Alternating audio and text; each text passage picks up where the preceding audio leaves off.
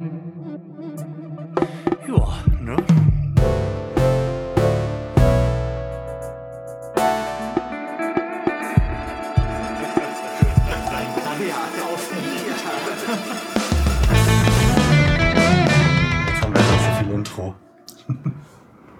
Was ist, wenn die Demokratie, der wir zu dienen glauben, gar nicht mehr existiert? Und die Republik eben zu jenem Bösen geworden ist, das wir bekämpfen wollen? So geht die Freiheit zugrunde. Mit donnerndem Applaus.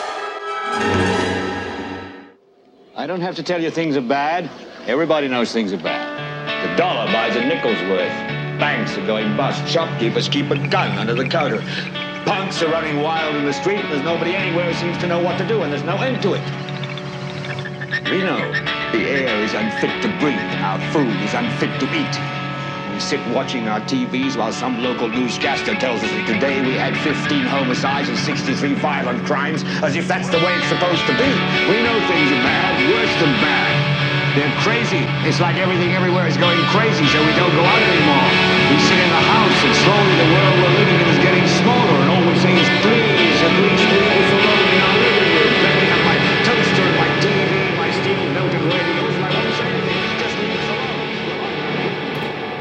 Herzlich willkommen zur dritten Ausgabe dieses kleinen Podcast-Experiments. Ich habe mir schon länger vorgenommen, mal eine Sendung über diesen Skandal, der da die ganze Zeit in den Medien ist und für den ich keinen passenden Namen mehr habe, weil Prison-Skandal oder NSA-Skandal es eigentlich nicht mehr in seiner Gänze wiedergeben kann, zu machen. Und dafür habe ich mir tatkräftige Unterstützung gesucht. Moin Yannick. Yay, hallo. Ich bin ganz aufgeregt, ich rede mit einem Mikrofon. Total cool.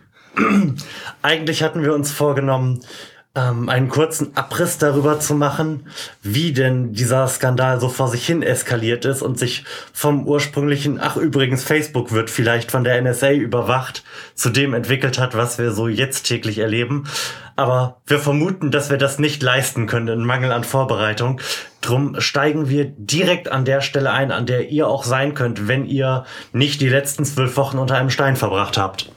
Wobei ich dich eigentlich fast ergänzen will. Wir können diesen Überblick nicht nur nicht leisten, sondern wir können ihn auch nicht leisten, weil wir einfach nicht genug Absinth haben, um unseren Frust und die aufkommende Wut dann herunterzuspülen. Ich glaube, ich würde einfach ausrasten, wenn ich mir das nochmal alles bewusst machen würde. Wir hatten Star Wars. Episode 3 in unserem Intro. Wir sind sehr verzweifelt. ja, ist was gewesen. Es ist eine Menge gewesen. Und es eskaliert auch weiterhin fröhlich vor sich hin, diese gesamte Geschichte, die ich in meinem Blog eigentlich dann immer als Totalüberwachungsskandal beschildere. Denn irgendwie scheint es das ja jetzt zu sein. Das Internet ist kaputt und State of the Art ist im Moment, es wird Full Take gemacht. Alles, was wir in dieses Internet reintun, auf die eine oder andere Weise, wird mitgeschnitten, wird automatisiert analysiert und gegebenenfalls archiviert. Und an der Stelle sind wir. Und wir wollen so ein bisschen jetzt mal darüber sprechen, was sind denn so die Implikationen, die sowas hat auf eine Gesellschaft? Ähm, warum sind die Reaktionen in Medien und Politik so, wie sie sind oder auch wie sie nicht sind? Denn in vielen Bereichen finden sie ja quasi gar nicht statt, gerade in der Politik.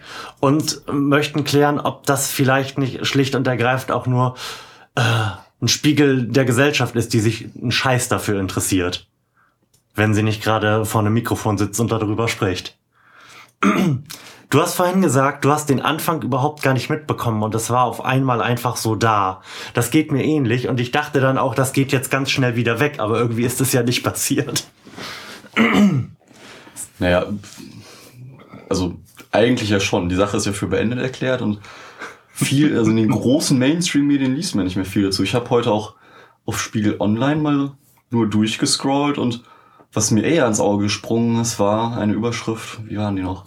Irgendwas Richtung Wahlkampf 2.0 geht die Strategie an der Zielgruppe vorbei oder sowas in der Art. Ja. Da dachte ich mir, aha, das ist natürlich sehr interessant, ob Parteiwahlkampf auf Facebook jetzt die. Nutzergruppe eigentlich trifft oder nicht. Das ist natürlich das Wichtigste. Glaubst du, es ist dem Wahlkampf mit geschuldet, dass so wenig äh, in der Politik da Widerhall stattfindet? Oder wenn auf diese, auf diese armselige Art und Weise? Nö. Also wenn es dem Wahlkampf geschuldet wäre, eigentlich nicht. Weil man sieht ja den Umfrageergebnissen nach, Totalüberwachungsskandal hin oder her. Schwarz ist vorne dabei, also die können eigentlich machen, was sie wollen. Und werden trotzdem gewählt. Das ist unfassbar.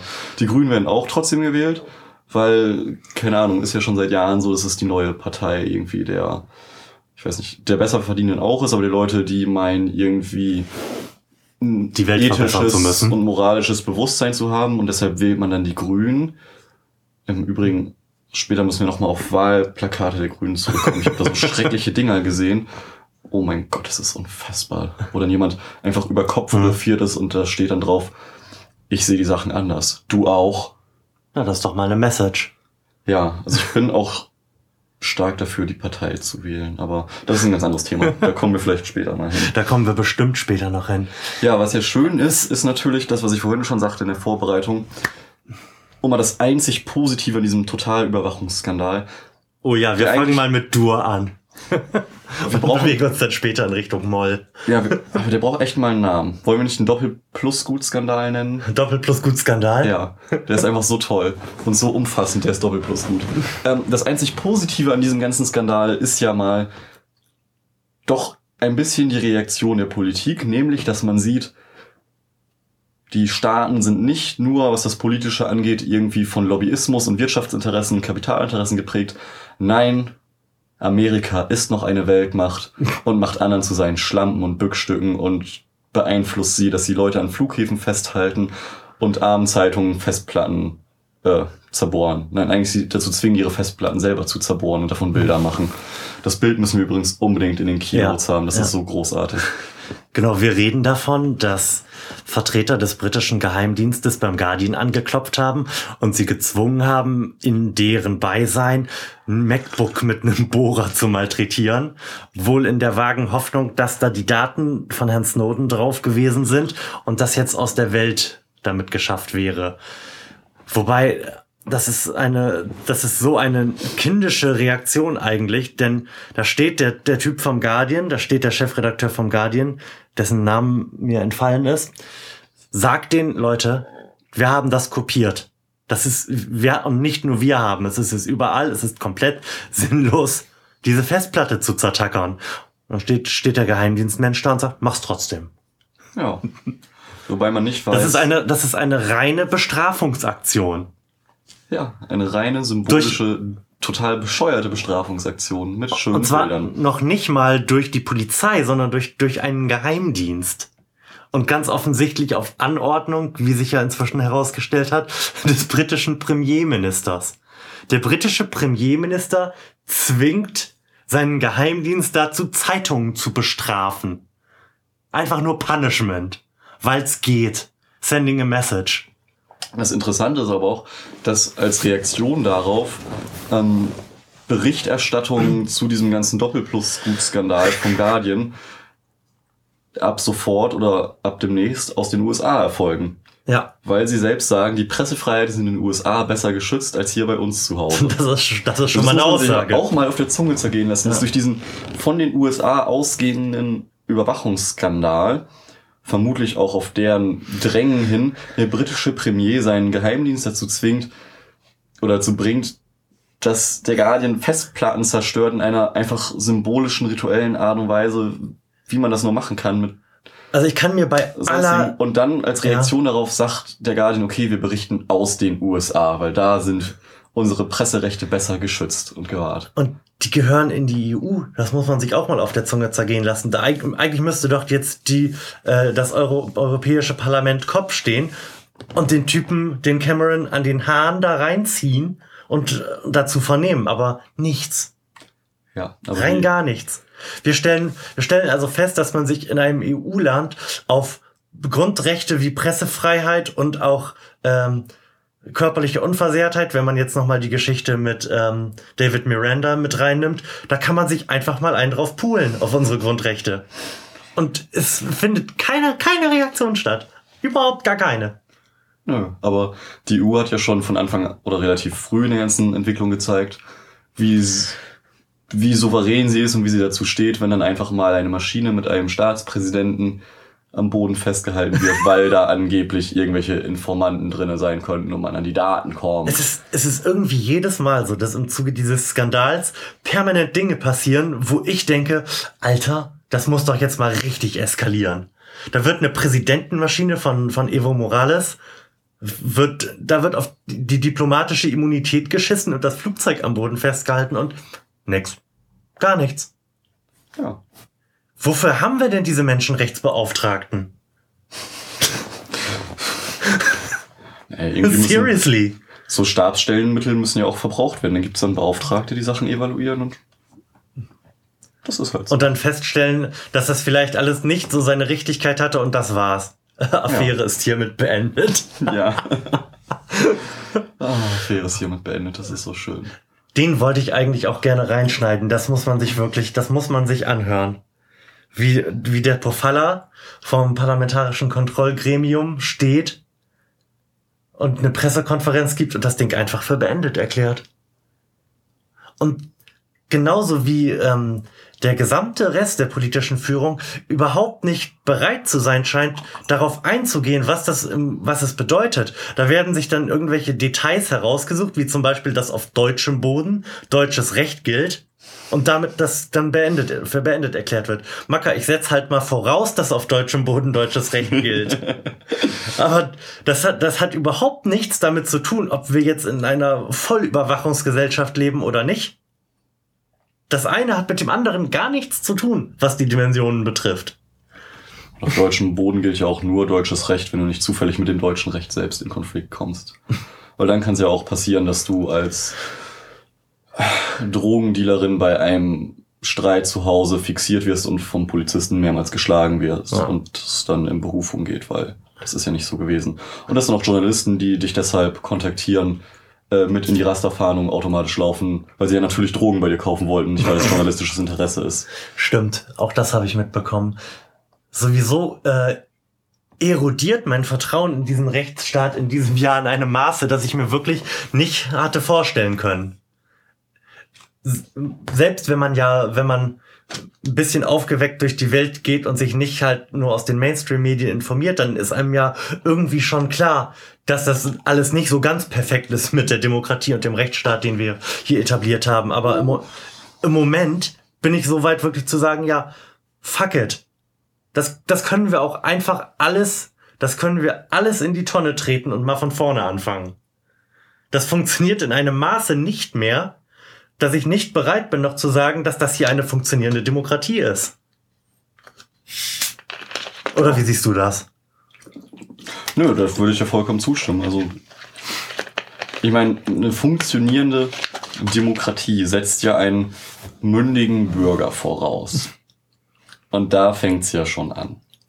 Und dem, also theoretisch und auf dem Papier ist der Bürger ja mündig, aber Und souverän. das ist ja, ja souverän auch.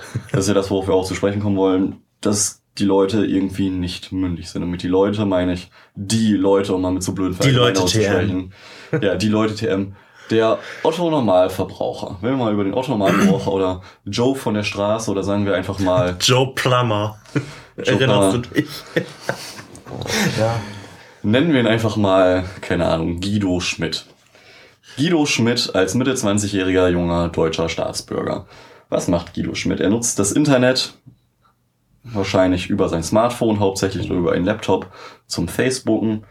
Er äh, zieht sich Mainstream-Medien rein, schaut alle möglichen Fernsehsender, liest wahrscheinlich keine Zeitungen, wenn man Glück hat, liest er mal so ein bisschen Spiegel Online oder so.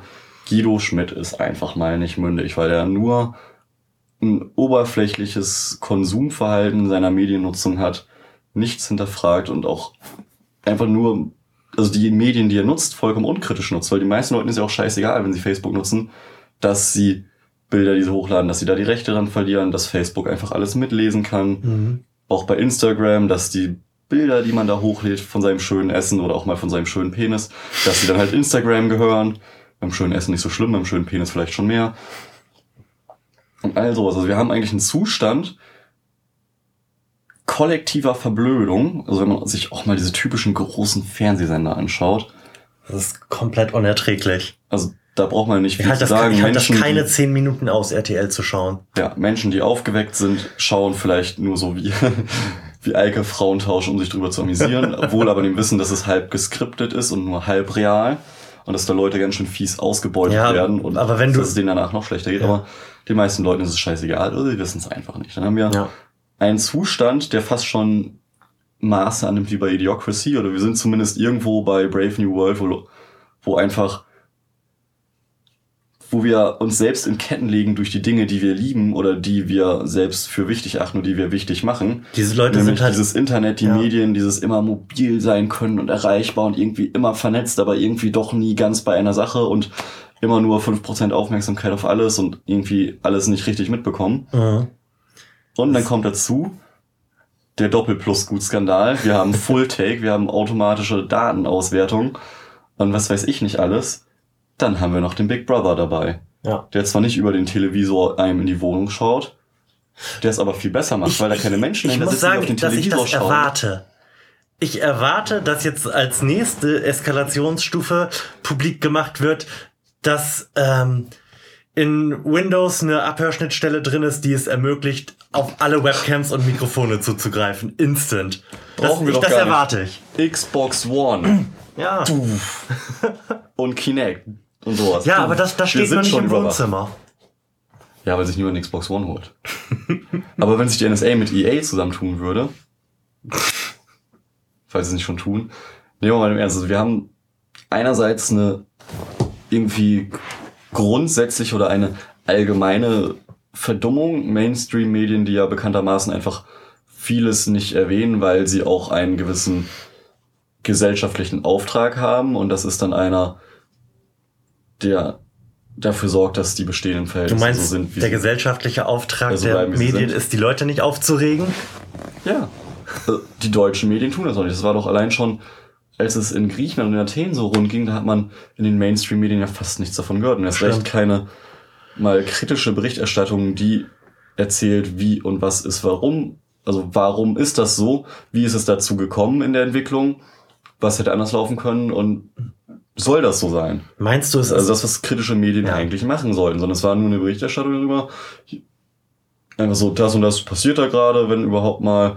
Und dann sich aufregen halt über den faulen Griechen, je nachdem, was für Medien man liest, der ja nicht arbeiten geht und ganz viel Geld für nichts haben will und wir müssen dafür zahlen. Dann kommt so eine AfD plötzlich aus dem Nichts und will da Stimmen fangen. Das ist alles Kacke.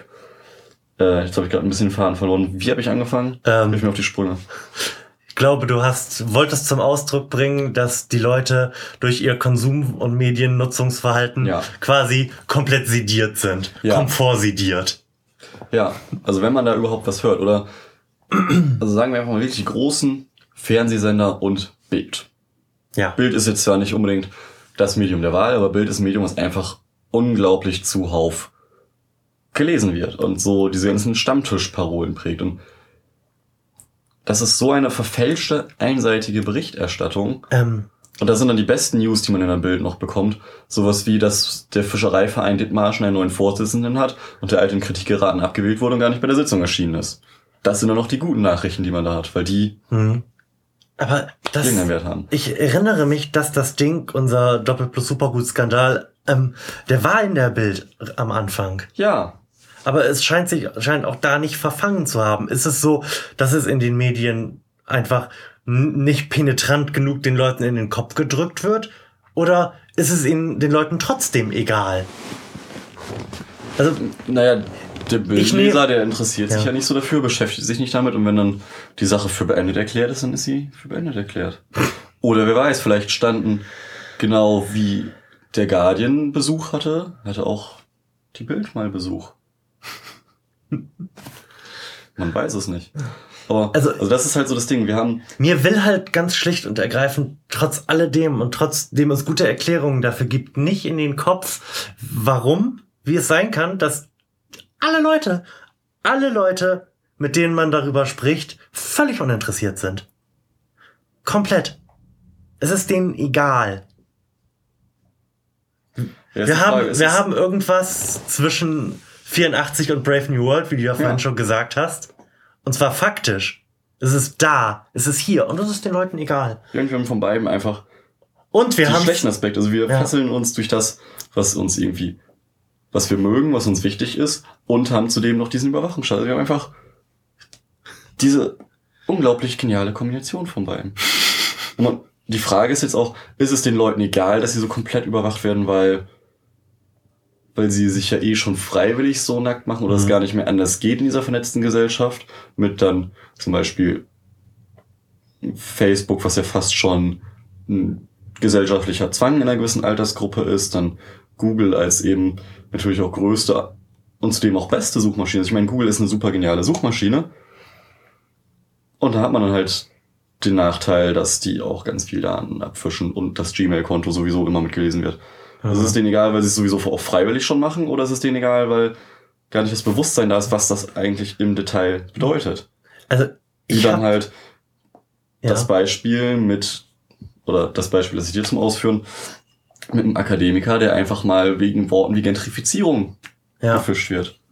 Ähm, ich könnte mir durchaus vorstellen, dass es für die Leute halt auch ähm, überhaupt gedanklich extrem schwierig ist, sich so weit darauf einzulassen, ähm, dass sie dann am Ende wahrscheinlich sagen müssten, wie wir das jetzt gerade tun, okay, dieser Staat funktioniert nicht auf die Art und Weise, wie wir das gewohnt sind. Da muss man ziemlich, ziemlich weit aus seiner Komfortzone für raus, um bereit zu sein zu sagen, das, was sie uns 60 Jahre erzählt haben, dass diese Regierung eine gute und nette Regierung für uns ist, stimmt einfach nicht. Ich glaube, dass es extrem anstrengend ist, sich so weit aus seiner Komfortzone rauszubewegen. Wobei, wo du das gerade sagst mit der Komfortzone, deine Formulierung war ja, dieser Staat funktioniert nicht so, wie wir es gewohnt sind oder gewohnt waren. Nee, ja nee sehr- wie man es uns erzählt hat. Du hast aber von Gewohnheit gesprochen. Okay. Das ist ein sehr interessanter Aspekt, wo ich gerade drüber nachdenke. Gerade die Generation, die vielleicht maximal 30 Jahre alt ist. Ja. Also etwa unsere Generation. Die kennen das ja eigentlich nur so. Ich meine, wann hat dein, Die- wann bist du politisch bewusst geworden und was für Ja. Zustände waren da? Bei mir ist das so zu Zeiten von, es geht mit Agenda 2010 Rot-Grün, los ja. und mit Ja. so Sachen wie Hartz IV wird eingeführt und einfach eine Anf also den ersten Entwicklungen von einer total beschissenen Sozialpolitik und einer ex noch viel extremeren Umverteilung oder der Begünstigung der Umverteilung von Ja. unten nach oben Du meinst, und dem Wegbrechen der Mittelschicht, Das das, ja eigentlich die Generation unserer Eltern ja. war. Ja, aber dann müsste sich doch zu, ich kann das Argument absolut nachvollziehen, dass für die jüngere, jüngere Generation Politik halt schon immer scheiße gewesen ist. Und dass man sich daran gewöhnt hat, dass es so ist, ja. Aber warum sagen meine Eltern nichts? Ist es tatsächlich so, dass, dass sie erst Angst haben müssen, dass man ihnen das Haus wegnimmt, bevor irgendwas passiert? Bevor die Leute auf die Straße gehen? Ist es tatsächlich so einfach? Dabei frage ich mich gerade, und das ist jetzt auch wieder so dieses typische Ding, warum hört man in deutschen Medien nichts davon? Tut man Wie ja. ist es die schreien ja permanent. Nee, nee, wie ist es eigentlich in anderen Ländern? Ich meine, dass in Deutschland grundsätzlich die Leute nicht auf die Straße gehen und es schon echt viel braucht, dass sich mal irgendjemand regt, das ist ja nichts Neues. Aber wie ist es denn zum Beispiel in Frankreich? Haben da schon wieder Vorstädte gebrannt? Oder? Ich glaube, und das ist auch wieder ziemlich traurig, dass wir Deutschen das reißen müssen. Hier ist, obwohl es quasi, quasi keine Reaktion Da gibt. bräuchten, bräuchten wir jetzt das Soundboard. so ein Fail-Sound. Ja. Stimmt. Obwohl es hier quasi keine Reaktion gibt, ist das, was es in Deutschland hier gibt, noch am meisten. Also in allen anderen Ländern findet quasi gar nichts statt. Und ich meine gar nichts. Wir haben ja zumindest Sascha Lobo, der permanent am Ranten ist. Der ist so viel am Ranten dieses Jahr, dass er selbst sich schon für die viel zu viel oder viel zu häufige Nutzung des Begriffs Shitstorm entschuldigt hat. Nur mal so als kleine Randnotiz. Das fand ich lustig. Oh Mann. Was auch ein blöder Begriff ist. Ähm, Also es immer noch will es mir nicht in den Kopf, warum sich das Thema nicht verfängt. sprich, die einfache Frage, die sich immer wieder stellt bei allen möglichen Sachen, wenn es um Politik und gerade auch Alltagspolitik geht. Warum gebrauchen die Leute ihren Verstand nicht? Warum benutzen sie diese ihnen eigene Vernunft nicht? Warum sind sie nicht einfach mal mündig, so wie sie es sein könnten? Mhm. Die ungeklärte Frage.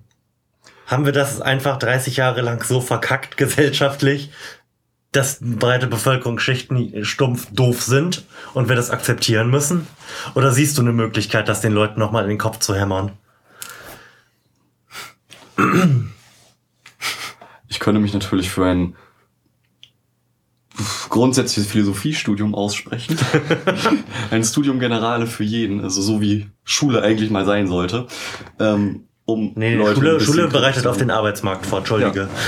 Ja, ja. Wobei das ist, das ist ganz interessant. Ich hatte, oh, das ist schon, ich glaube, einen Monat her auch mal einen Artikel auch bei Gesichtsbuch geteilt, ähm, der eben ein bisschen kritisch in die Richtung schoss, wie, äh, nein, anders, ähm, der ein bisschen kritisch in die Richtung ging, was eigentlich aus so unserer Generation und der Generation nach uns werden soll mit Turbo-Abi, mit Schule, die halt, Mhm. also Schule, die ja sowieso selektiert und auf den Berufsmarkt hinführt und auch eben Studienstrukturen, die gar nicht mehr die Freiheiten und die Zeit bieten, wie es früher war, dass man sich selbst findet, dass man wirklich ein bisschen unter so einem humanistischen Bildungsaspekt studiert, dass man einfach auch menschlich reift während des Studiums, mal irgendwie Mhm. mit äh, Fehlern umgehen lernt und selbst organisiert was macht und selbst denkt und stattdessen in irgendwie Studienstrukturen die Leute reinpasst, ist halt auch nur eine bessere, eigentlich also eine bessere und eine schlechtere gleichzeitig Berufsausbildung ist. Mhm. Also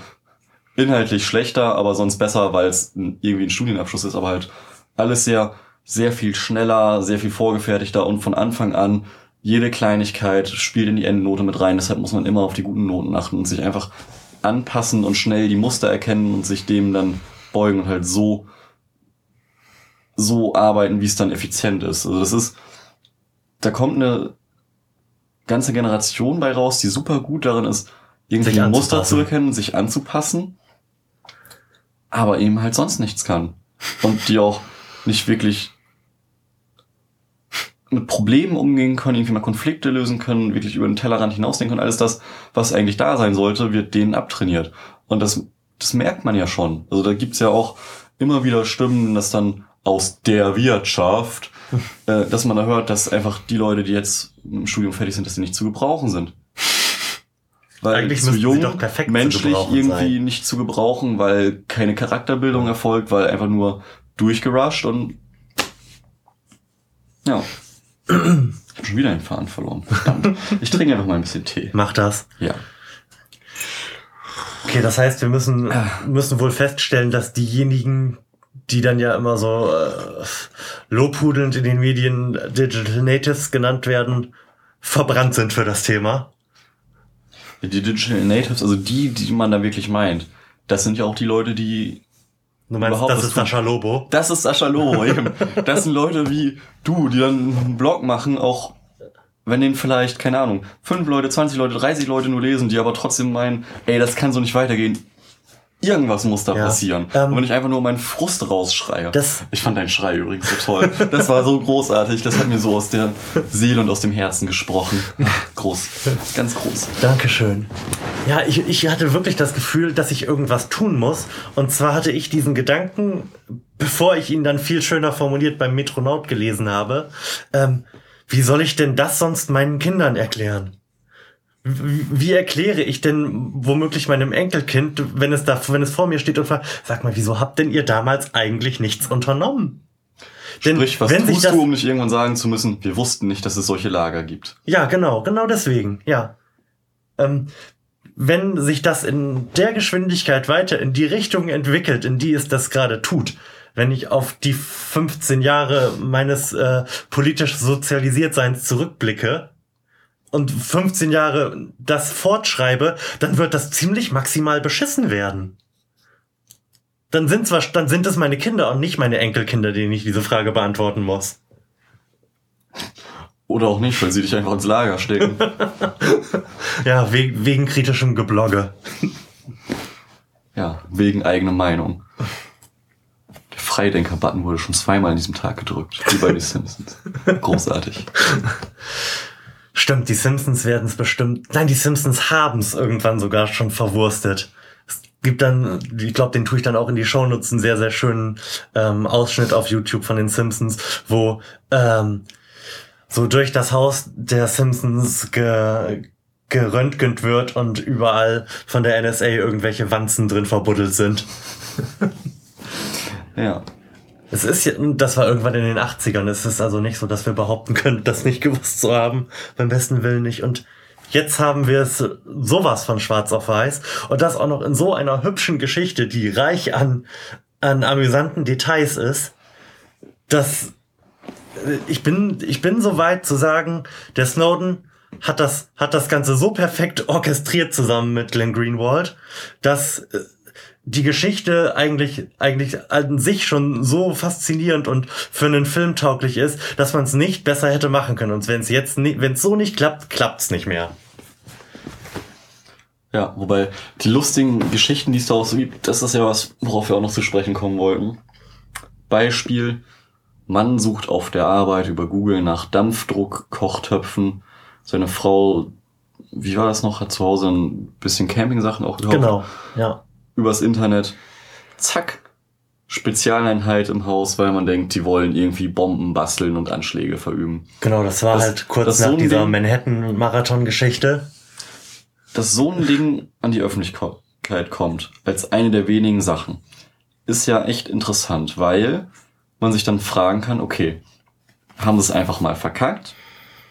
Was eine Möglichkeit wäre, sind die vielleicht gerade auch wegen Full-Take und trotz der automatisierten Auswertung einfach von diesem unglaublichen Datenwust, den die da ansammeln, überfordert und deshalb passiert auch so eine Scheiße und die sind einfach unfähig mit all dem umzugehen, was sie da haben. Weil es Ja, ist ja selbst auch schon eingestanden worden, es gibt ja nicht 400.000 NSA-Mitarbeiter, die alles haargenau angucken, sondern es ist größtenteils automatisiert. Mhm. Und was automatisierte Sachen so alles hervorbringen, kann man ja sehen, wenn man einfach mal zum Beispiel mit Google Übersetzer herumspielt und irgendwann lustige Sachen bei rausbekommt. Oder, ne, es gibt genug Beispiele für sowas. Mhm. Oder, und jetzt könnte man ein bisschen verschwörungstheoretisch werden, oder das bietet gute Anknüpfungspunkte für Verschwörungstheorien, ist es halt Absicht, dass wir nur sowas mitbekommen. Es ist so, sowas, was dann irgendwo als man in den Medien ist, dass man sich denkt, ha, die sind halt unfähig, aber in Wahrheit sind es gar nicht, sondern das ist was, gut, ist dann mal so ein Kollateralschaden, kann man an die Öffentlichkeit durchdringen lassen, macht nichts, ist, denken die Leute halt, meinst du, es gibt klappt nicht nur, so gut. es gibt überhaupt nur so wenig Fälle, in denen das passiert, oder wir bekommen nur so wenige mal mit? Ja, eins von beiden. Oder es ist dann halt auch das, so Leute wie der Snowden, Leute wie den Snowden gibt es vielleicht öfter, aber er ist der Einzige, der es bisher geschafft hat. Mhm. Weil wenn man überlegt, bei den ganzen NSA-Mitarbeitern und dem, was die da so machen, Ja. kann es doch eigentlich auch nicht sein, oder das würde ich gar nicht wahrhaben wollen, dass der Snowden der Einzige ist, der mal so Der dann viel, moralischen gekriegt hat. eben so viel Gewissen hat und so viel Rückgrat dann beweist zu sagen, nee, das ist doch von Na vorne ja. bis hinten nicht richtig, das darf nicht so sein, da muss mal jemand was tun. Ja, aber wenn du da, wenn du schon drin sitzt in dieser Maschine und weißt, was sie leistet und dir dann Gedanken darüber machst, was wohl so passiert und weißt, dass äh, Bradley Manning gerade im Knast sitzt, ähm, dann überlegst du es dir, denke ich, zweimal, ob du da jetzt aufmuckst. Gerade vor dem Hintergrund zu wissen, wie es denn da im Inneren, im Inneren des Monsters Ja, aussieht. genau das ist die Sache. Man, man dann- muss sich halt mal klar machen, dass da ein 29-jähriger junger Mann sein Leben aufgegeben hat dafür. Faktisch. Ja. Also ich kann mir durchaus denken, dass er äh, so am Anfang, als er sich das überlegt hat, mal so einen, weiß ich nicht, Bruce Willis-mäßigen ähm, Gedankenblitz im Kopf hatte, was er da jetzt für coole Dinge tut. Aber ich denke, ihm wird sehr schnell klar gewesen sein, dass er, dass sein Leben jetzt im Arsch ist. ja. Und äh, es ist also in unserer Gesellschaft notwendig, dass ein Typ sein Leben aufgibt, damit wir, damit die Gesellschaft solche Dinge erfährt. Nicht nur der Typ sein Leben aufgibt, sondern auch das ganze nähere Umfeld automatisch Ja. mit ihm. Ja. Ob sie es wollen oder nicht, die hängen da halt mit drin. Das ist ja eben, also man muss sich fragen, klappt das Ganze so gut, dass die Leute, die drinstecken, davon selbst so sehr eingeschüchtert Ja. sind, dass sich das keiner traut und zu dem Leute, die dann mal in die Richtung recherchieren, also nicht nur Leute, Gruppen, Mhm. Zeitungen, sonst was, dass die bisher dann auch einfach so gut eingeschüchtert wurden oder fertig gemacht Ähm. wurden, dass da einfach bisher nichts an die Öffentlichkeit gekommen ist oder auch so lange nichts an die Öffentlichkeit und immer so wenig und das ist deshalb auch Das immer stimmt ja wieder so schnell aus den. Medien verschwindet. Wir wissen das doch. Es, es gab vor zehn Jahren gab's, gab's Echelon. Da wurden quasi genau die gleichen Diskussionen geführt, nur auf einem niedrigeren Level, weil halt technisch noch nicht so viel möglich war.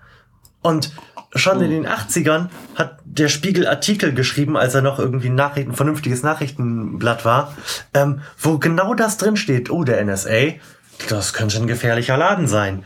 Die wollen Totalüberwachung durchsetzen. Und nur weil es damals noch nicht ging, ist es nicht passiert. Also kein Mensch kann sich auf die Position stellen, das nicht gewusst, nicht gewusst zu haben. Jetzt haben wir es halt ganz schlicht und ergreifend nur schwarz auf weiß. Wobei, wo wir ja gerade schon in Schwörung, Verschwörungstheorien abgedriftet sind, ich finde ja auch diese Verschwörungstheorie sehr schön, dass der Snowden weiterhin äh, Geheimdienstmitarbeiter ist und das Ganze nur öffentlich und plastisch gemacht wurde, um die Leute einzuschüchtern. So, jetzt habt ihr's. Dass jetzt die Maschine quasi so weit war, dass man den Leuten erzählen kann, ihr, so, ihr seid total überwacht. Und jetzt behave. Das. Nein, das wäre einfach zu cool und zu lustig für Geheimdienste und Regierung. Ja, und ich glaube, dass denen das Geheimnis als solches auch noch zu heilig ist, als dass sie das wirklich durch, durchorchestrieren würden. Oder Und dann- dann Spitze wäre, des glaub ich, auch- Eisberges und die denken sich, was ihr alles gar nicht wisst, ihr Deppen. Und dann wäre, glaube ich, auch Russland nicht der Ort, an den sie ihn gelassen hätten. Ja, Russland der Ort, in dem Snowden ist. Da haben wir vorhin in den Vorbereitungen auch drüber gesprochen. Das ist so interessant. Das ist so ein man- Mindfuck.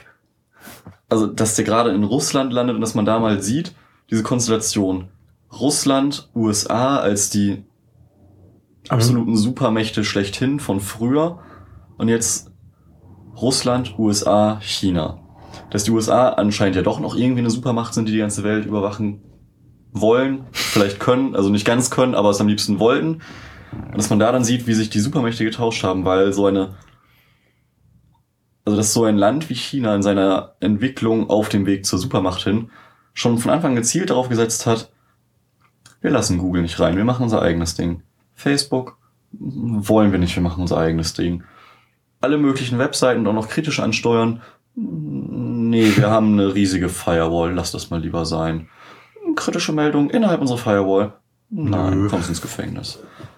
Das ist taktisch gesehen aus, also wenn man die Staaten als Subjekte begreift, von China einfach nur schlau gewesen.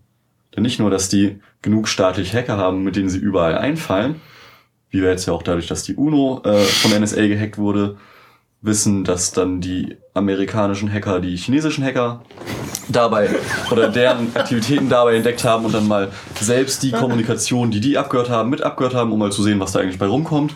Ähm, dadurch hat China sich aber ganz weit nach vorne gebracht, weil die einfach davon nicht so schlimm betroffen sind. Ja. Wie zum Beispiel ganz Mittel- und Westeuropa. Und da sieht man dann auch, dass Russland einfach hinterher ist. Ich meine, gut, sie haben jetzt, die haben jetzt Snowden so als den Joker da. aber ja, ich Da- weiß nicht, da ist man doch eher damit beschäftigt, dafür zu sorgen, dass Eiskunstlaufen weniger schwul ist und irgendwelche Riesenfische barhäuptig äh, und barbrüstig zu angeln.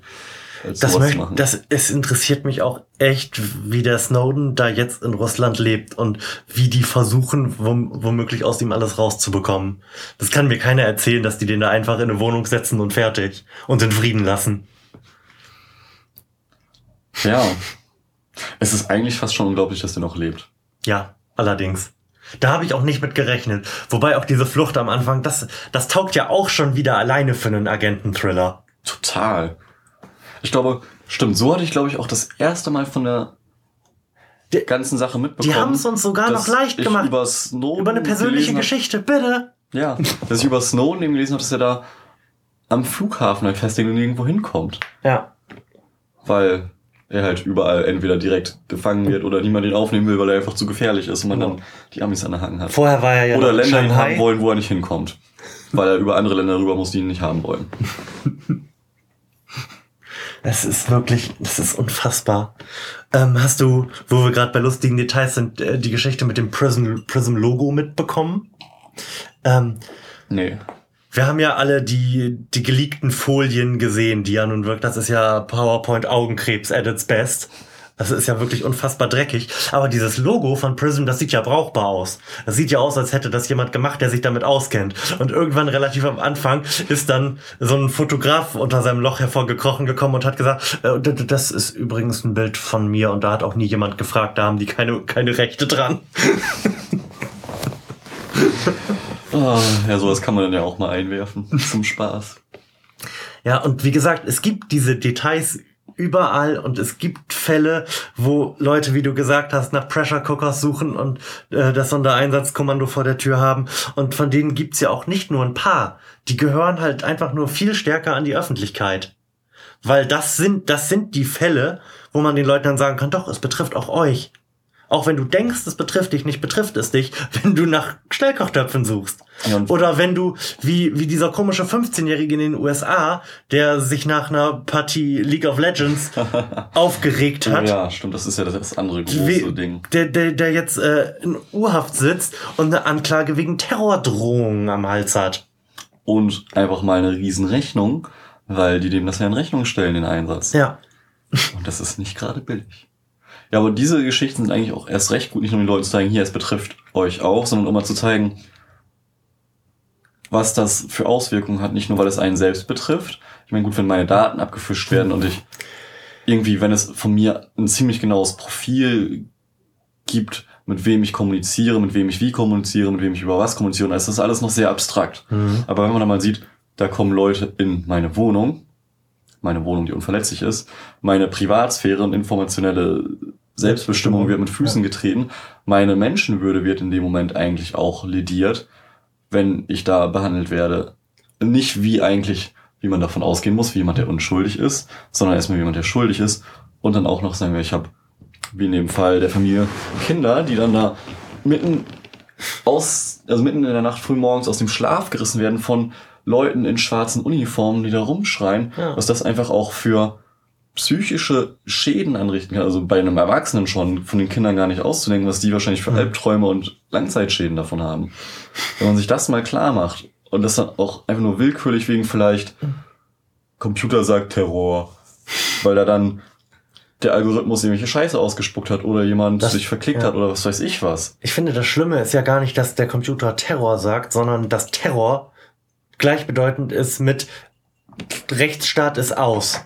Ja, Das, wir haben eine Terrorgesetzgebung, die quasi über jeder anderen Gesetzgebung steht, die Dinge ermöglicht, die in diesem Rechtsstaat ansonsten überhaupt nicht denkbar wären. Sobald der Terrorknopf an ist, kannst du halt kannst du halt David Miranda neun Stunden am, am Flughafen festsetzen, dem keinen Anwalt geben und den zwingen, seine Passwörter rauszugeben. Stimmt, Aussage verweigern ist da ja auch Ist, ist, ist dann alle. Ter der Terrorknopf ist quasi, das ist wie wenn im Mittelalter Hexe gerufen wurde. Weißt du, dann, dann läuft der Mob mit Fackeln auf die Straße und der Mob ist in diesem Fall diese amorphe Masse, die mal unser Rechtsstaat war. Das ist unfassbar. Wer noch einmal Jehova sagt, wird gesteinigt. Jehova! Ja, aber Sicherheit ist eben ein super Grundrecht, wie wir gelernt haben. Super Grundrecht, das halt über den anderen steht und nicht unsere Sicherheit, sondern das, was dann als Sicherheit definiert wird. Ja.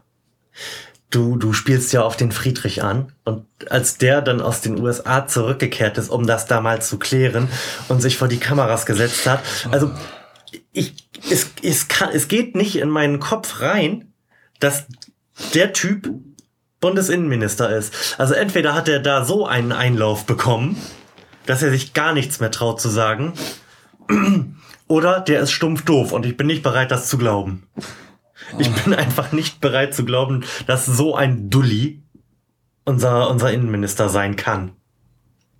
Ja, und da stellt sich auch wieder die Frage, ich meine, gut, immerhin schon mal schön, dass man an der ganzen Doppel-Plus-Gut-Skandal-Sache sieht, hey, Staaten vertreten nicht nur Wirtschaftsinteressen, sondern dann auch mal Interessen anderer Staaten, anderer Mächte. Hä?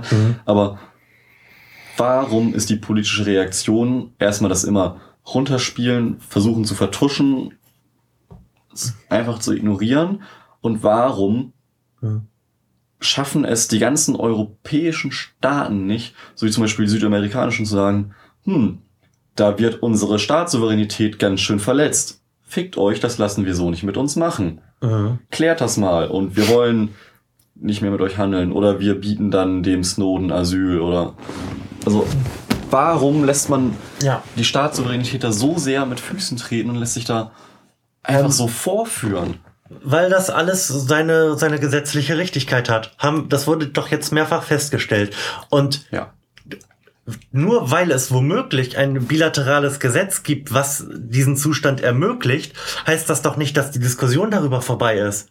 Es kann doch durchaus auch mal sein, dass ein Gesetz nicht gut ist.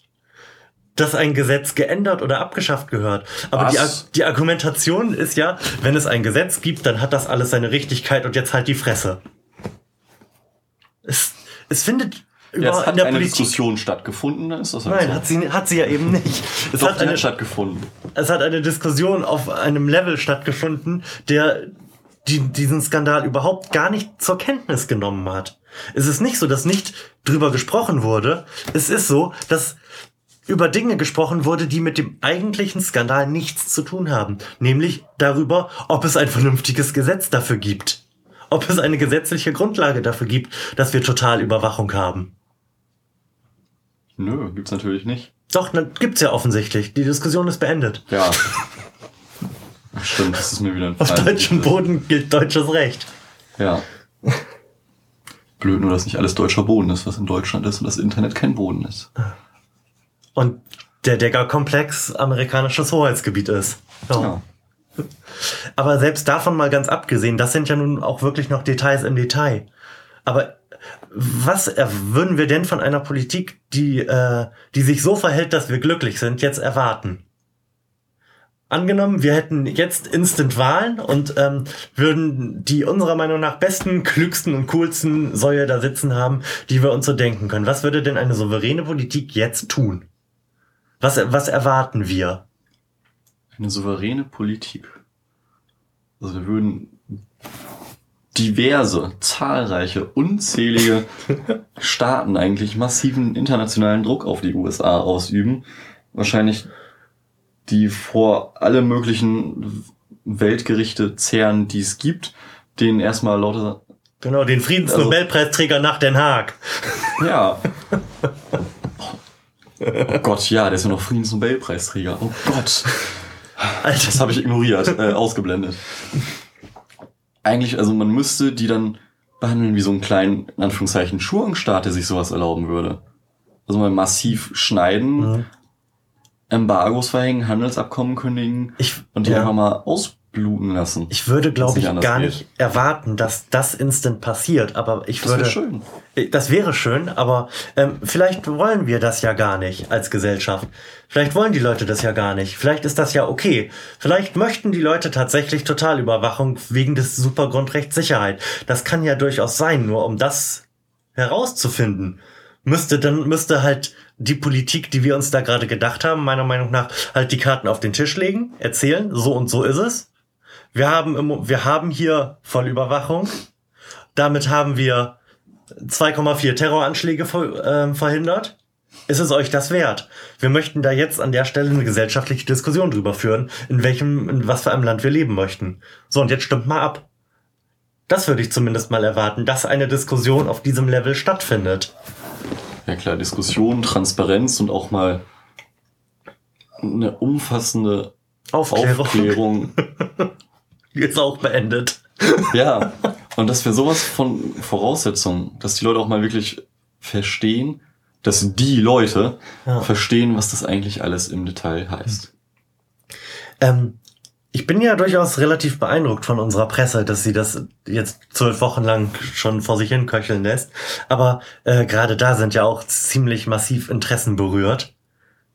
Und ähm, es gibt es gibt halt keinen Quellenschutz mehr. Effektiv. Ja.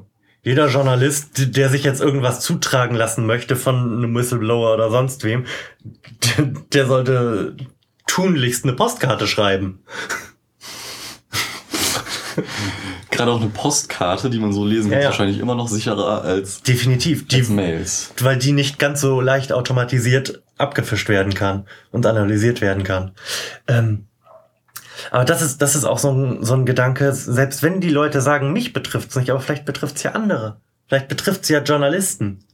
Vielleicht brauchen wir funktionierenden Journalismus in diesem Land. Aber auch der Gedanke scheint ja überhaupt nicht stattzufinden. Und ähm, scheint auch in der Politik ja nicht stattzufinden, um nochmal irgendwie diesen roten Faden, den wir da gerade hatten, aufzugreifen. Ja. Haben doch die Bild, das reicht. Wenn nicht auf der Bild rumhacken. Das ist zu einfach. Das ist wie ein totes Kaninchen mit dem Stock pieken. Äh, Hast, hast du mitgekriegt, dass wir jetzt auch auf dem Spiegel rumhacken können? Niklas Blome, der Chefredakteur der Bild war, ist jetzt Chefredakteur vom Spiegel. Ach nein. Ja. Wo, wo, womit dann äh, hier QID bewiesen wäre, der Spiegel ist eigentlich nur die Bild für Intellektuelle oder Leute, die sich für sowas halten. Oh Gott. Seit wann ist der das? Letzte Woche irgendwann flatterte das durch meine Twitter-Timeline. Ja, das ist. Das bringt den Das ist jetzt die finale kritischen. Journalismus in diesem Land wirklich voran, ja. Ja. Hauptsache, wir haben halt den Bildspiegel, aber keine Frankfurter Rundschau mehr. Ja. Waren wir soweit durch mit der Politik oder und sind einfach fassungslos und verstehen nicht, was da passiert? Oder haben wir noch irgendwas dazu zu sagen? Naja, wir sind durch mit der Politik, die Politik ist durch mit sich selbst, wir sind fassungslos. Ich glaube, wir haben auch einfach Politik jetzt überwunden. Endlich. Genau wie wir Inhalte überwinden müssen. Ja. Das sieht man in diesem Wahlkampf wirklich schön. Also Inhalte sind final überwunden, Ja. wenn man sich die Wahlplakate anschaut. Gemeinsam erfolgreich. Mehr für Familie. Andere Perspektive. Ja, oder man ist über Kopf und sagt, ich sehe das anders, du auch. Ja, gut. Aber das passt schön zusammen. Man, da braucht man sich eigentlich, wenn wir ganz ehrlich sind, nicht mehr wundern, warum die Leute sich nicht aufregen. Ja, aber warum sollten die.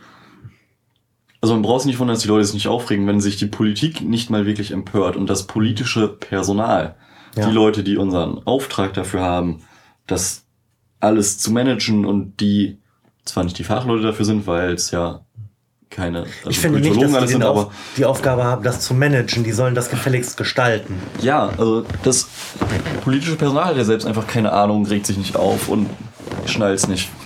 Warum soll Guido Schmidt das dann tun? Dass du dich Guido- erinnert hast, wie er heißt. Ich muss auch kurz überlegen. Ja, es ist. Aber Guido Schmidt hat halt viel sehr damit zu tun, keine Ahnung, arbeiten zu gehen, sich auf seinen Urlaub zu freuen, nebenbei ein bisschen Facebook abzudaten und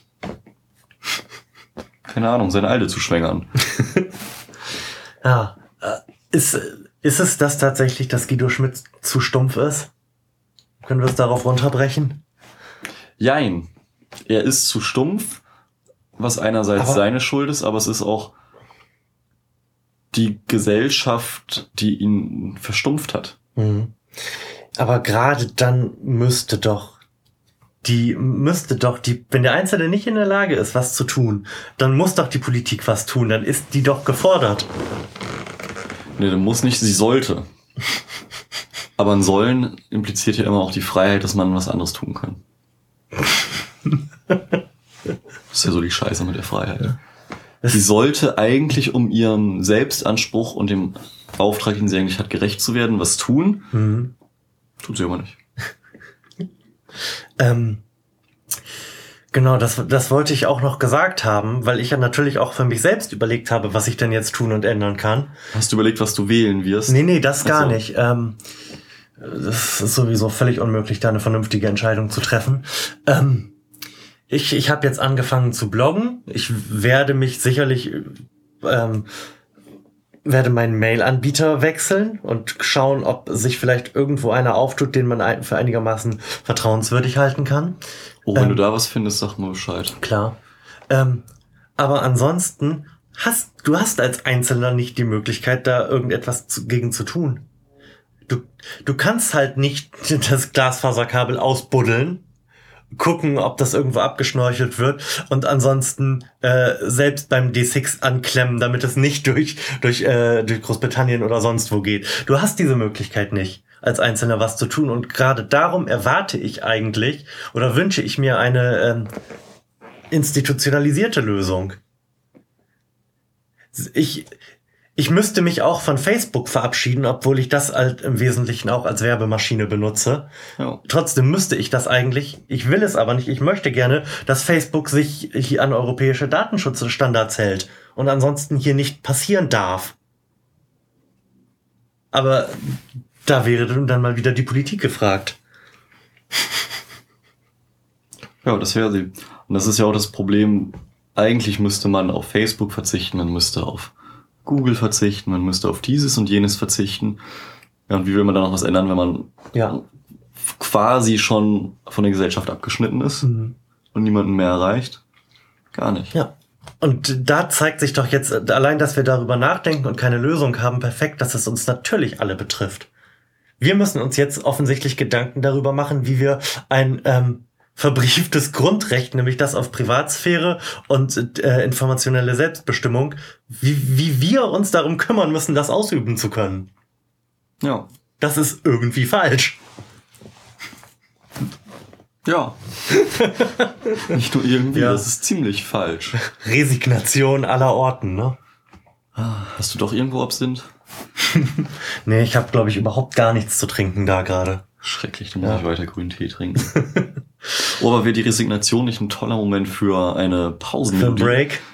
Ich merke nämlich, dass mein Tee wieder raus will. Okay, dann machen wir eine kurze Pause. Yeah. Da sind wir wieder. Die Blase frisch entleert und immer noch resigniert. Im Wesentlichen haben wir uns gerade über unsere eigene Empörung und Resignation ausgelassen. Aber wir wollten ja auch noch ein bisschen was leisten. Ähm, darum wollte ich gerne nochmal ähm, André Holm und Anne Roth hervorkramen. Denn ich mache es den Medien zum Vorwurf, dass die beiden nicht permanent durch irgendwelche Talkshows geschleift werden. Ähm, Anne Roth ist Internetaktivistin und André Holm ist Soziologe. Und ähm, aktuell werden sie so ein bisschen in der deutschen Podcast-Szene rumgereicht, weil es so schön passt. Und weil es so schön passt, soll es halt an dieser Stelle auch nochmal vorkommen, weil es ein sehr schönes Beispiel dafür ist, dass es uns alle betrifft, weil es uns alle treffen kann. Ähm, ein Podcast, eine Podcast-Empfehlung dazu ist ähm, die vom jetzigen Zeitpunkt aus gesehen letzte Episode des Wir müssen reden Podcasts. Da ist die Geschichte ebenfalls erzählt und ich gebe sie jetzt auch nur in aller Kürze und ohne Gewähr auf Vollständigkeit und Korrektheit wieder. Es begab sich also im Jahre 2007, dass Herr Holm in Berlin über Gentrifizierung forschte und entsprechend dazu auch ähm, Papers veröffentlicht hat. Gleichzeitig hat äh, eine Gruppe, die sich militante Gruppe nannte, Brandanschläge verübt auf ähm, Militärfahrzeuge und dabei längliche Bekennerschreiben hinterlassen.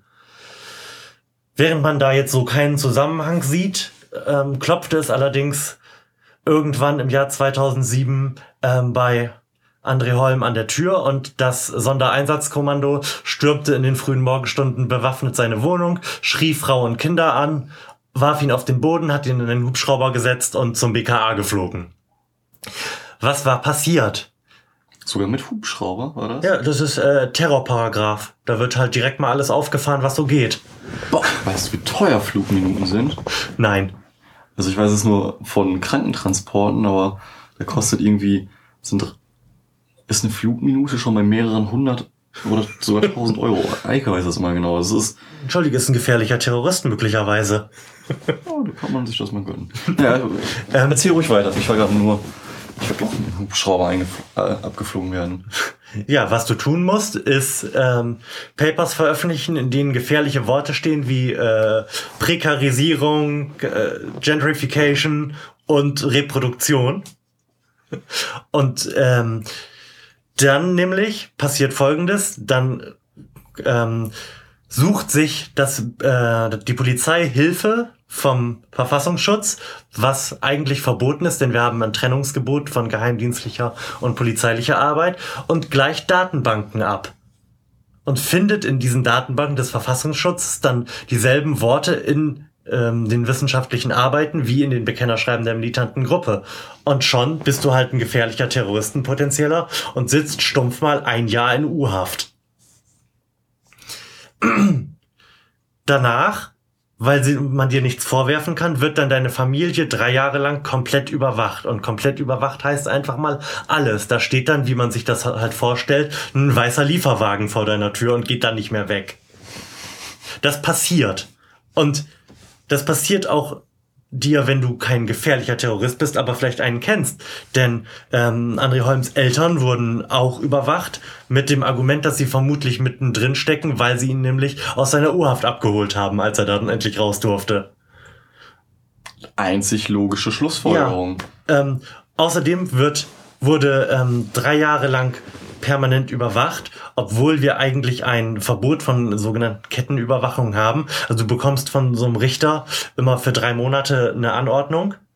Und dann kommt der Typ vom Geheimdienst da aber wieder hin und sagt, wir haben nichts gefunden. Ganz offensichtlich verhalten sich diese Menschen hochkonspirativ. Wir müssen die Überwachung ausdehnen. Und hochkonspirativ heißt, wie wir aus den Akten wissen, weil äh, Anne Roth da viel drüber geblockt hat, zum Beispiel, dass er gelegentlich zu äh, Treffen keine Handys bei sich, kein Handy bei sich geführt hat. Das ist auch wirklich hochkonspirativ. Absolut. Und sogar 2008 schon. Mhm. Also und heute wäre das echt verschwörerisch, aber da schon. und in dieser Geschichte ist halt irgendwie so alles drin. Richtervorbehalt, der nicht funktioniert also der noch nicht mal als Feigenblatt irgendwie funktioniert.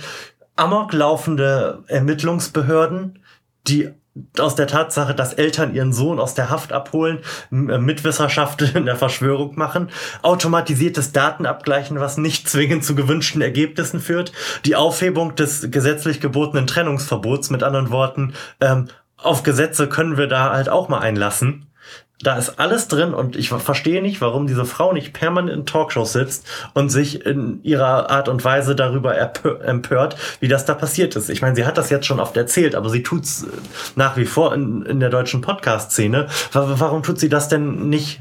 Warum tut sie das denn nicht zur Primetime? Können jetzt die Brücke ich, wieder nach hinten schlagen, weil ja. die Primetime halt Mainstream-Medien gehört. Ja, warum? Die Medien haben doch, wie wir festgestellt haben, ein äh, virales Interesse daran, dass, dass sich in dieser Hinsicht was tut. Gerade die Journalisten haben doch ein Interesse daran, ein eigenes. Ja, aber auch nein.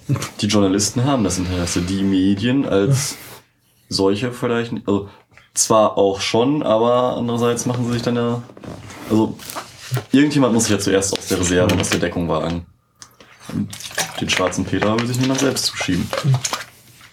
wo du gerade so wo du gerade schwarzer Peter sagst, das flatterte auch vor kurzem über meine Twitter Timeline, dass so schön die Reaktion in den deutschen Online-Medien ja ist, eigentlich müssten Spiegel Online und Co. mal eine Woche lang eine schwarze Seite zeigen. So, hier RIP Pressefreiheit. Vielleicht passiert dann ja was in den Köpfen der Leute. Nö. Also, schöne Idee, aber nö. Ganz ehrlich, nö. Kann ich mir nicht mal ansatzweise vorstellen. Wenn du eine Woche lang Facebook dicht machst, damit Dann erreichst du viel mehr und die Leute werden sich viel mehr aufregen, als wenn du Spiegel Online okay. einen Monat vom Netz nimmst.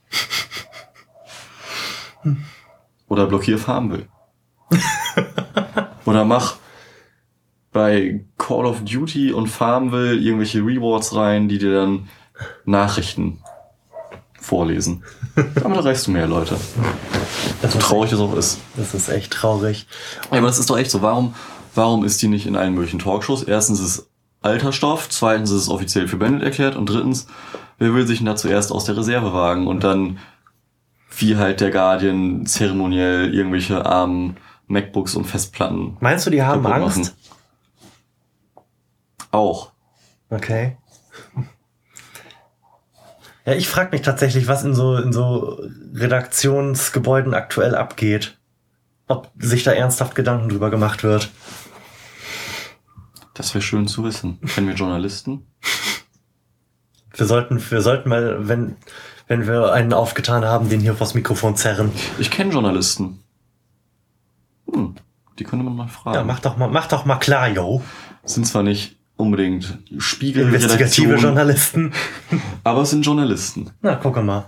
Hm. Müsste ich mal anhauen.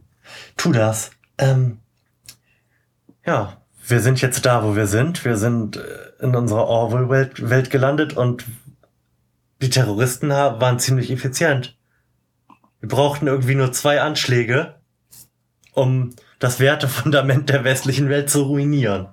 Wenn man sich das mal so überlegt. Wo du das gerade sagst, denke ich mir auch so, boom, eine er Erkenntnisexplosion in meinem Kopf. Wieso? Wie lustig das doch wäre, wenn sowas wie Anschlag aufs World Trade Center wirklich nur das Langzeitziel hatte, mal die bösen westlichen Schweine zugrunde gehen zu, herauszufordern. zu lassen und denen einfach mal zu zeigen, wie schnell sich selbst zerfleischen und auf alle ihre sonst so hochgehaltenen Werte und auf ihre Demokratie verzichten. Genau, das ist ja alles passiert, kaputt ja. machen. Oh Also, wenn es Gott. diesen Gedanken gab, dann war das wirklich hocheffizientes Verhalten, möchte ich mal so sagen. Ja, dann waren sie echt gut. Und auch wenn es nicht der Hauptgedanke war, dann war es für die auf jeden Fall ein toller Nebeneffekt. Ja, allerdings. Ähm, Gerade auch, also wenn man jetzt in die Richtung mal ein bisschen weiterdenken wollte, so radikale, fundamentale Islamisten haben auch so eine super Argumentationsgrundlage, irgendwelche Staaten nach der Scharia einzurichten. Weil man kann dann auf den Westen zeigen, hier, so sieht's bei denen aus mit ihrer Demokratie Ja. und ihrer Freiheit.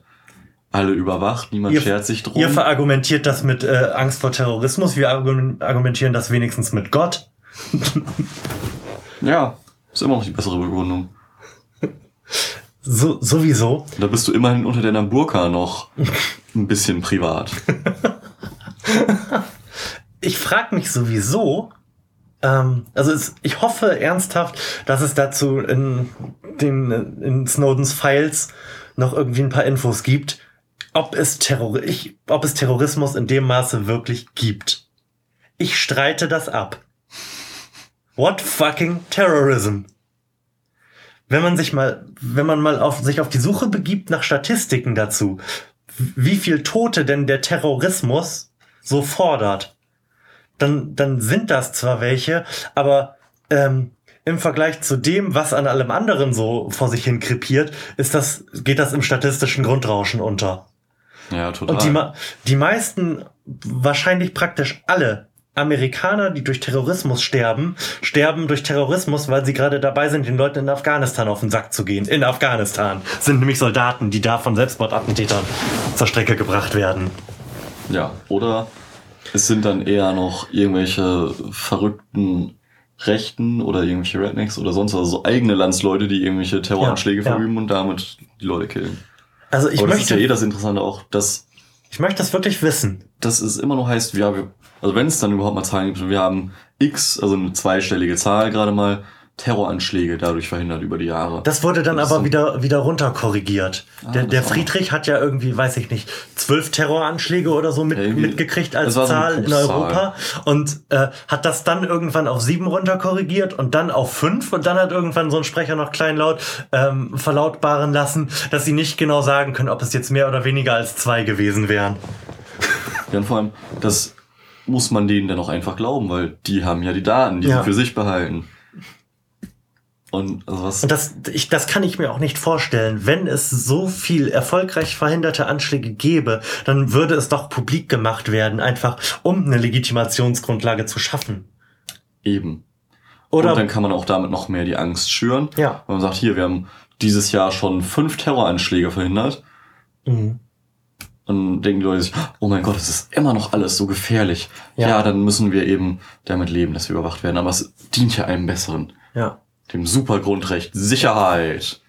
Wobei, Gott, ich glaube, ich will Ich ein T-Shirt haben Wo mit drauf- dem Superman-Logo, wo Supergrundrecht Sicherheit draufsteht. Ja, geil. Das kann man auch Gibt's schön mit bestimmt. SS abkürzen. Hm, das war ein bisschen böse. da sollten wir uns drum kümmern.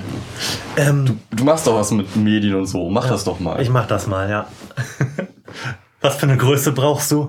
M. Wir Okay. machen das selber im Siebdruck einfach. Ähm, was wollte ich denn jetzt gerade noch sagen? Genau. Ähm, Menschen, Warte. ja. Hältst du deinen Gedanken? Du Welche? hältst das, den, den ja, du jetzt aufnimmst. Ja, ja, klar. Das ist doch die Idee, wie du ein bisschen Geld für deinen Blog reinbekommen kannst. Flattert Florian und seinen Blog, wenn ihr das Supergrundrecht Sicherheit-T-Shirt haben wollt. Genau, ich stell die alle her. In mühevollster Kleinarbeit. Schade, dass du noch keine Kinder hast, die können dabei helfen, das wäre noch besser. Ja. Dann könnte ich sogar, dann könnte ich sogar ein Schreiben mitgeben, dass es, dass dieses T-Shirt mit Hilfe von Kinderarbeit geschaffen wurde. Ja, oder die Leute, die solche T-Shirts kaufen, übernehmen dann noch Patenschaft für deine Kinder. Das SS-T-Shirt durch Kinderhand. Schön. Ja. Ähm, genau, ich wollte, ich wollte noch mal eine ökonomische ähm, Betrachtungsweise damit reinwerfen. Oh, ich bin gespannt. Ich glaube, ich weiß schon, worauf es hinausläuft. Ja, denn selbst wenn wir, wir glauben denen das jetzt mal, die verhindern jedes Jahr einen Terroranschlag von der Dimension von 9-11. Die retten jedes Jahr damit 3000 Menschen das Leben. Ja. Das kostet die 80 Milliarden Dollar im Jahr. Ja. Wenn ich 80 Milliarden Dollar nehme und auf Krebsforschung werfe, dann ist, glaube ich, mein Menschenrettungsfaktor mal eben tausendmal so hoch. Oder nicht? Zum Beispiel. Vor allem, Also se selbst im Moment sind ja äh, so dem Zeitgeist folgend ökonomische Argumente sowieso die einzigen, die als valide gelten. Warum, warum macht das fast denn eigentlich nicht mal jemand auf? Und stellt die Frage, ob wir wirklich, so gemein das klingt, für äh, nicht mehr Menschenleben retten könnten, ob wir so viel Geld für so wenig Menschenleben ausgeben müssen. So. Das darf man dann wieder nicht. Weil man dann ja viel zu ähm, Dingsbums utilitaristisch ist und nicht moralisch. Du meinst, je, jeder einzelne gerettete Mensch, und wenn es nur einer ist, rechtfertigt jeden Aufwand. Also von der Argumentation her. Also grundsätzlich sowieso ja, ja, aber da ist es dann eben verpönt, so einfach nur rationell das durchzurechnen. Warum auch immer. Ja, weil, weil ich habe halt überlegt. Es, Ja klar, die Zahl sein- 3000 ist, also so schlimm es ist, dass 3000 Menschen sterben oder auch drei Menschen oder Alter, ein es Mensch, sterben mehr Leute durch Blitzeinschläge. Eben wenn man mal schaut, einfach so Verkehrstote, Genau, Leute, die warte, an Folgen von Alkohol, Tabakkonsum Ja. sterben, Leute, die einfach berufsbedingt sterben, irgendwelche ähm, Bauern, die Parkinson bekommen als Berufskrankheit, weil sie derzeit mit irgendwelchen fiesen Chemikalien hantieren. Mhm. Also das 3000 Leute ist so böse. Ist zu vernachlässigen. Ein Witz. Ja. Und vor allem dann zu sagen, dass jedes Menschenleben ja zählt und da, damit das Supergrundrecht zu verargumentieren, während man gegen ein Tempolimit auf den Autobahnen ist. Dieses allem- Land ist so geil. Es ist vor allem richtig schizoid, weil man einerseits mit der Menschenwürde argumentiert, nämlich sagen, egal wie teuer es ist, jedes Leben Ist wertvoll. ist Wert an sich und unbedingter Wert an sich. Das ist eine Katze. da sitzt eine Katze auf der Fensterbank. Abgefahren. Ähm, also es ist schizoid. Einerseits argumentiert man mit der Menschenwürde gegen die Menschenwürde, weil man Mhm. Ich muss der Menschen reinlassen gleich. Aber Okay. bringen Aber dann ja mit der Menschenwürde damit argumentiert, die Menschenwürde zu beschneiden, nämlich, dass man diese unbedingte Menschenwürde nicht mehr achtet, weil man Leute einfach man aus ihrer Wohnung zieht, irgendwo hinbringt, ohne Anwalt. Also, Privatsphäre beraubt. gut, das ist dann also nicht mehr Menschenwürde, aber dann, Doch, natürlich. also, ja, Privatsphäre gehört zur, mindestens zur erweiterten Menschenwürde, aber man argumentiert mit der Menschenwürde gegen Grundrechte, um dieses Supergrundrecht Sicherheit hochzuhalten. Das ist von vorne bis hinten einfach nur schizophren. Und es ist herrlich schizophren. Wollen wir es an dieser Stelle damit äh, bewenden lassen? Dass wir schizophren sind. Ja. Dass, es- dass es ein herrlich, eine herrlich schizophrene Geschichte ist, die reich an kurzweiligen Facetten wäre und man traumhaft drüber lachen könnte, wenn es nicht alles so traurig wäre. Ja. Oder möchtest du noch einen klugen Gedanken einwerfen?